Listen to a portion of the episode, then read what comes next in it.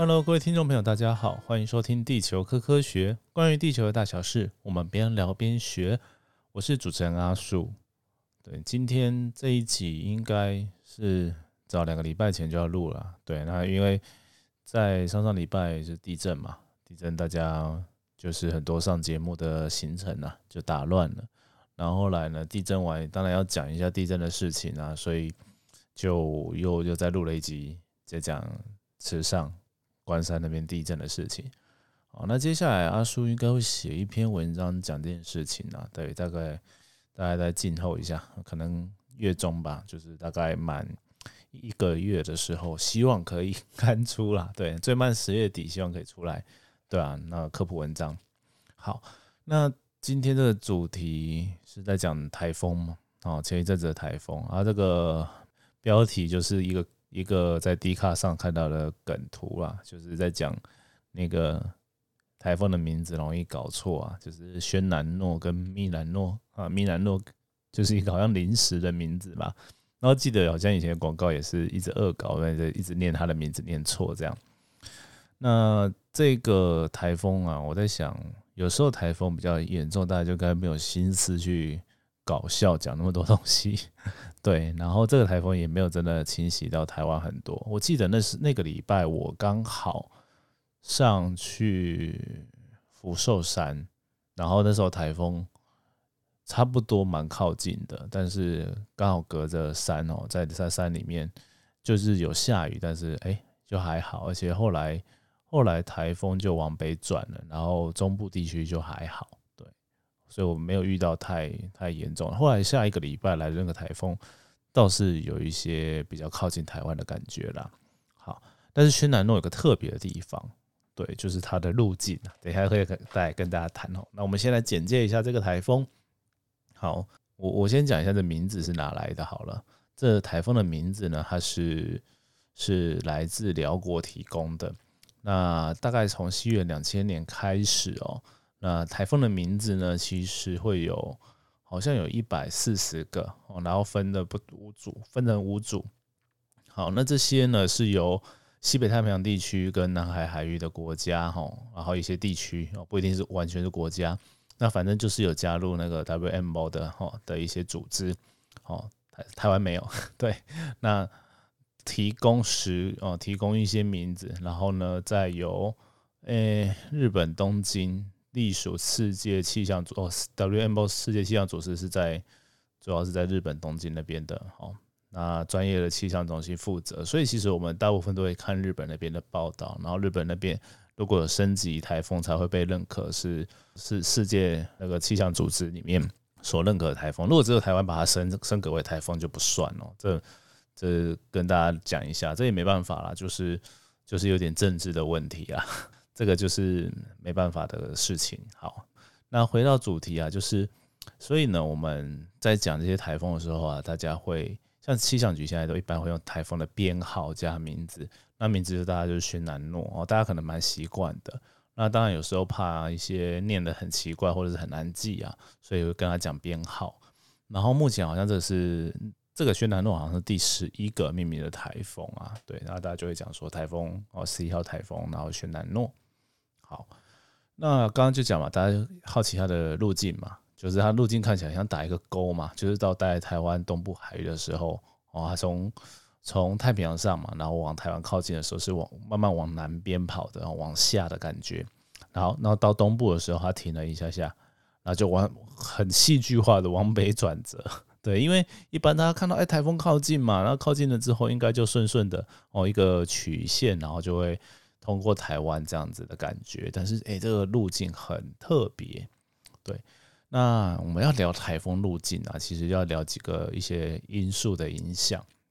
好，那其中一个我觉得大概是这一次最重要的一个因素，那也蛮常是影响台风的最主要的因素，就是呃高低压、高压的差别。好，那这边跟大家介绍哈，就是呃等气象的卫星图上面，诶，不是卫星图是。气象的等压线图啦，就是大气的压力。先跟大家，我这好像从大气压力开始讲，要先从跟大家讲说大气压力是什么。大气压力你就可以想象成哦，我们现在生活中居住的地方嘛，头顶上呢其实都是大气。然后大家以前会玩一个实验哦，比如说就是呃把桌上啊摆一只尺，然后呢那个尺大概一部分大概突出这个桌子，然后呢把上面盖个报纸哦，一个够大张的报纸，然后你去压那个那个纸啊，其实你很难把那个报纸给抬起来。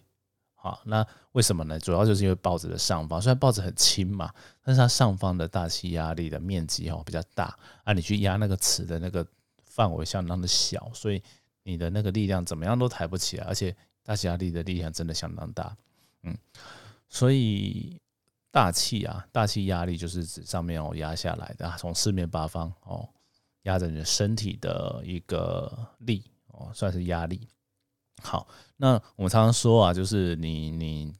人呐，我到了外太空什么，你会超级的膨胀超多，因为你身体平常在呃有大气压力的环境的时候，是跟外面是平衡的哦。但是你到了，比如说像太空中没有什么大大气压力的地方，你身体不至于到爆炸，但是你会有向外哦。然后另外就是你的血液还会沸腾，因为压力很低的话，它的沸点就会变很高哦。大概就是哎，是沸点吗？不对，好像是冰冰的，我忘记了。完了，不要乱讲。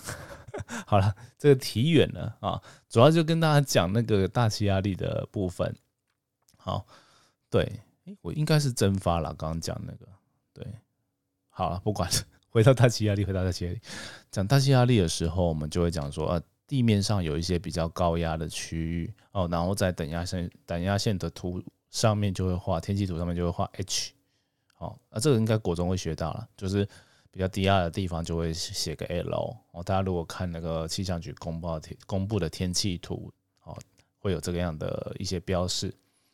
那所以呢，在太平洋上有一个蛮常驻的高压，我们都叫副热带高压或太平洋高压。然后在大陆那边也有会有一个蒙古高压。好，然后像蒙古高压，它有时候会往南跑一点点，然后夏天的时候其实就是在。差不多比较下，诶，比较靠近呃北边，然后比较里面的地方。但是啊，有时候我们会有呃陆地上也会形成一些局部的高压。像今年就一个很特别的现象，我不知道是不是太平洋高压移到那个陆地上，我们可以看到到在那个华中地区哦，中国大陆那边好，然后在华中华南地区啊，会有一个高压带，然后然后就会很热很热很热，哦，蛮特别的。然后在夏天有有有一段时间有这个现象。哦，就非常的炎热。好，然后在宣南路它靠近台湾的时候，就出现一件事情，就是太平洋高压太强了，它整个突出来超过台湾了，所以呢，它等于由北哦方有一个很大的屏障哦。台风是低压，那台风呢遇到这些高压，它其实是通不过去的。因为我刚刚跟大家讲嘛，你把高压想成是一个很厚很厚实的一个空气。哦，那你低压这个比较轻的一些空气，比较暖、比较热、比较轻的空气，它很难去穿过它，它其实都会从旁边去绕开。好，那大部分太平洋高压呢，如果它是在太平洋上，然后比较后退，哦，没有到台湾这这边的话，诶，台风可能到台湾附近就会开始往北转向了。好，那这一次比较特别，就是除了那边有个高压之外，好像台湾的西边也有一一组高压。然后呢，台风就被完全无缝的挤在这个比较东部海域的位置。哦我刚刚讲的就是打勾的那个的那个勾的那个最下方的顶点，然后就被卡住了啊！气象专业术语会叫它鞍形场，鞍就是马鞍的鞍，它就像一个马鞍一样，中间有点微凹，然后两边凸起来。那两边凸起来就是刚好是东边跟西边各有一个高压挡着。那台风是在这个夹在这中间，它无法往北跑。因为呢，它刚好气流就就两个高压，然后中间会被抵消了，好，那它那个气流就不导引的不明显，它没有办法有向北的力量。它直到说后来它开始往北跑，就是太平洋高压开始往东后退，就等于让出了一条走廊，让台风可以往北跑。哦，就是就是这样。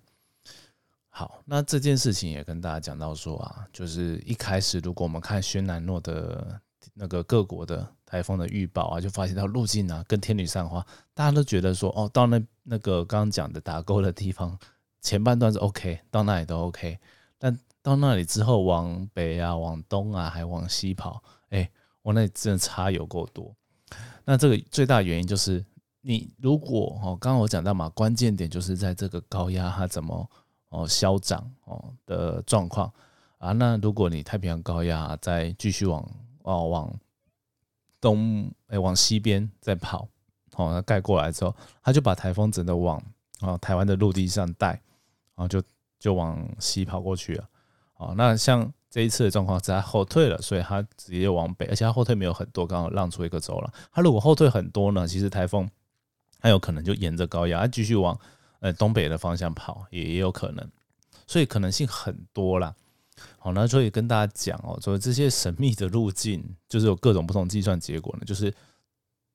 因为我们对于这些呃地球上啊主要的这些高压的系统。哦，然后借由一些观测，然后去模拟的结果会不同啊。好，那这边呢，就来跟大家讲哦，就是有一句话，就是一只蝴蝶在巴西哦，就是南半球那个巴西轻拍翅膀哦，可能可以导致一个月后的德州德克萨斯州有一场龙卷风啊。它就是这名言，就是大家如果去 Google 一下，就是蝴蝶效应最常用来阐述它的一个名言。啊，这两个巴西其实跟德州，嗯，当然离台湾都很远啊，但是他们两个之间，呃，一般会觉得没有什么关系。而且德州龙卷风是一个非常小系统的活动，它通常就是跟德州那边有关，然后跟巴西那么远，哦，几要几千公里吧，反正就很远的地方，一般人就是没有关呐。那他讲的就是说，哎，你即使这样子一一点点的。我们在测量温度、测量气压上面的初始的条件有点不一样，电脑却模拟出来结果差超多哦。那是因为大气压有一些混沌的现象，就是你你可能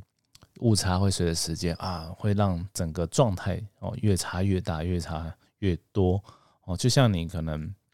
你两个两条线嘛。你想说它它夹了一个不是平行线，夹了一点角度，哎，你一开始这两个是相交，但它往反方向的方向就是哎越差越远，越差越远呢，对，大概就是数学上的那种感觉。好，所以呃这个这个中间就会有很多的变数啊，所以气象的预报我们才在讲说啊，都是比较呃近的时间的时候才会比较准。哦，那当然就像轩南诺台风的这个例子啊，它其实。哎，等到后来啊，其实慢慢也可以看到说各个国家地区啊的不同的天气预报的路径预报结果，哎，也趋于接近一致了。几乎所有的台风最后都会朝这个方向啦，因为它随着时间越来越近，这变数就越来越小哦，然后变化的可能性就会比较低，然后大家预估的也会比较准确，大概是这样。好。那这个大概就是轩南诺主要的一些状况。然后呢，我在看那个，在查维基百科来看一下轩南诺的时候，哎，他也发现好像有一些，呃，他这一次有观察到的现象。然后我看维基上面其实写蛮难的，所以我来跟大家解释一些东西。比如说呢，就是像双眼墙啊，这其实不是在这次的台风。之前也会有，不只有这次有啊，很多台风如果比较强一点都会有，然后甚至有多更多的眼墙。好，那眼墙是什么？眼是什么？眼睛的眼，墙壁的墙。好，那有眼墙，它代表说这个台风有长眼。好，那台风长眼睛，这是什么的概念？就是我们可以在卫星的云图或者是雷达回波的云图上面看到台风的正中心有一个。完全没有云雨的带哦，你那个这这些卫星打下来就看不到云哦。那但是呢，在这个云带没有云带的地方的外围有一圈哦，它是最后最后台风最后的云的地方，我们就叫它眼墙哦，就眼旁边的墙。好，那科学家气象学家发现到这个眼墙的性质，它跟周边的台风的这些云雨带不太一样。它就是很坚固、很扎实，因为台风，大家如果看卫星云图的动态，会发现到说，哎呀，它一直旋转、旋转，好，我们都会叫它螺旋雨带，因为它就是随着这个呃移动啊，会会一直有旋转的现象哦。然后大家到国中会学到，台风是逆时针旋转，由外向内流动，空气在地面上它是这样，由外向内流。然后流到靠近眼墙的时候，就会很强的上升气流，然后就形成一个巨高的、巨很高的一个云，哦，像墙壁一样。然后到了眼墙的内部呢，刚刚有讲没有云，没有雨，啊，它就是相对有一些，你可以说晴朗嘛，也算了，因为它就是一个呃局部下沉气流的地方。台风是一个相当特别的现象，如果你有眼墙的话呢，呃，它一样还是低压。那我们到国中会学到啊，低压的气流在中心的靠近中心的时候是上升的。好，那当上升的这个地方是发生在眼墙跟眼墙外围的地方，会有很强烈的上升气流。好，那上升到顶之后呢，会有一个补偿，就会往下的，还是会产生一道往下的气流，然后在局部在中间的地方眼台风眼的地方。好，那先刚刚这样跟大家讲一下哈，台风眼跟眼墙的概念之后，我们再来讲说为什么会有两个眼墙。好。那当台风啊，它在海上，它会吸收那个海水的潜热啊，海水的热量，而且海风一开始都会在温暖的海水上面形成。好，它把这些热量吸了上去之后呢，它会让台风越长越大。啊，因为它蒸发量很旺盛嘛，它的云就会越来越大，越来越多。那它整个螺，刚刚讲的螺旋雨带，就是外面那一圈的雨带，然后跟云呢，它会越来越强大。然后范围越来越广，然后呢，风速呢跟队友都会越来越强，所以台风啊，它越大，我它通常它的呃，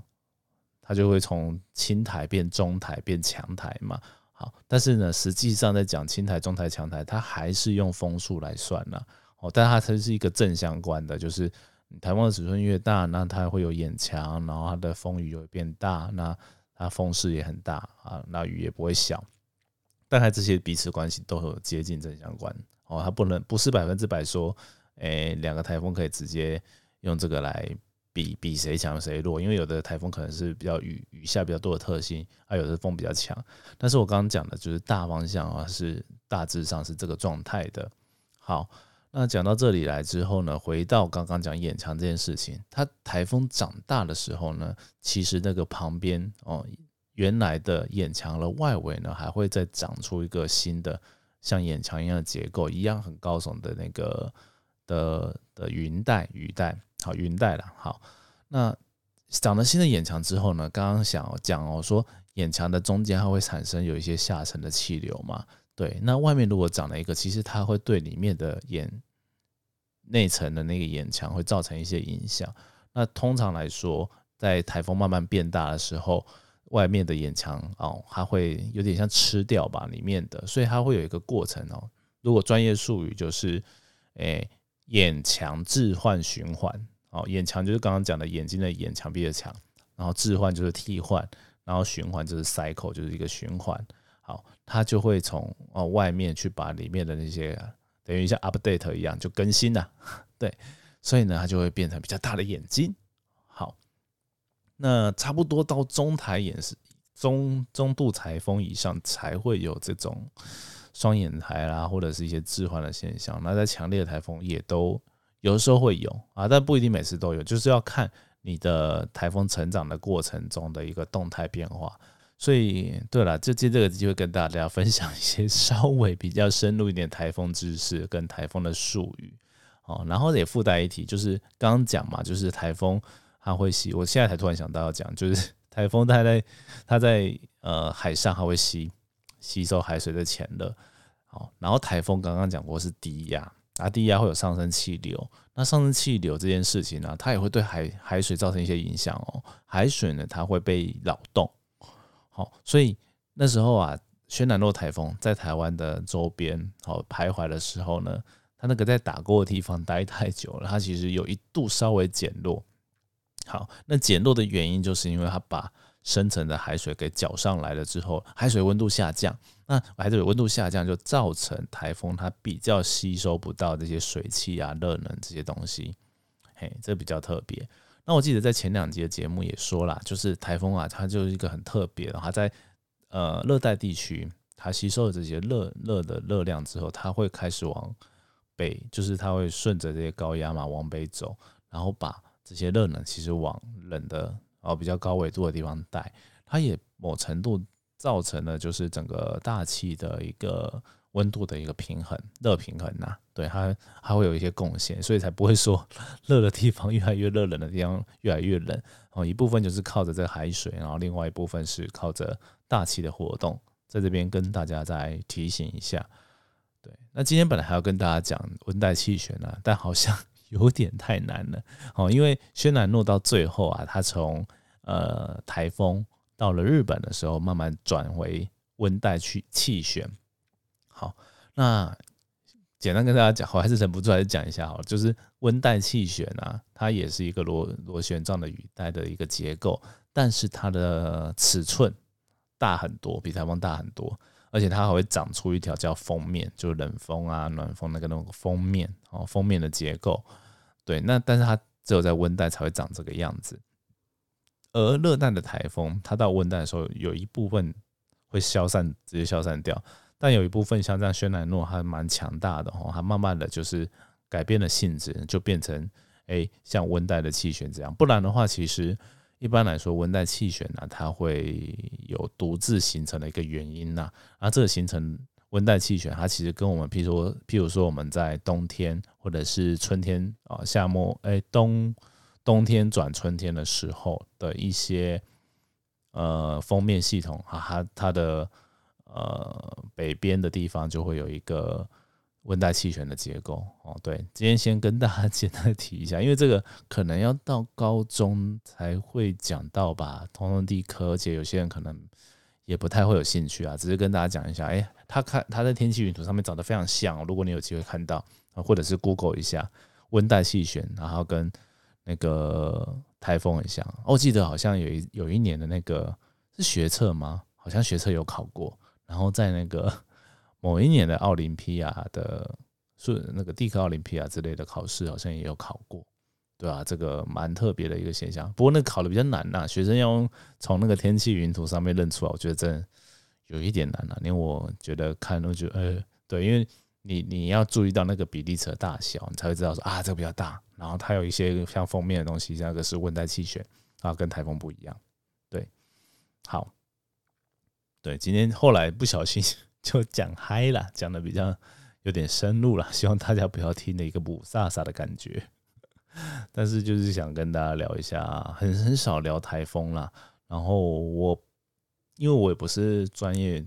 就是我好像不算专业，因为我没有念大气科学系。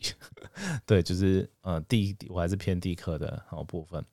但是也也大概有有查过一些资料了，来跟大家分享了。对啊，如果有一些错误，也欢迎大家来 刊物一下。对啊，跟我讲一下啊，我会在节目上面在一些更正啊。对，你可以用私讯啊，或者是主要私讯我比较容易看到了啊，不然留在那个 p o c k e t 底下一些哦五星评价那个留言区也可以啊。对，好了，今天的节目就到这边啊，要跟大家分享到这边，好，我们就下次见了，拜拜。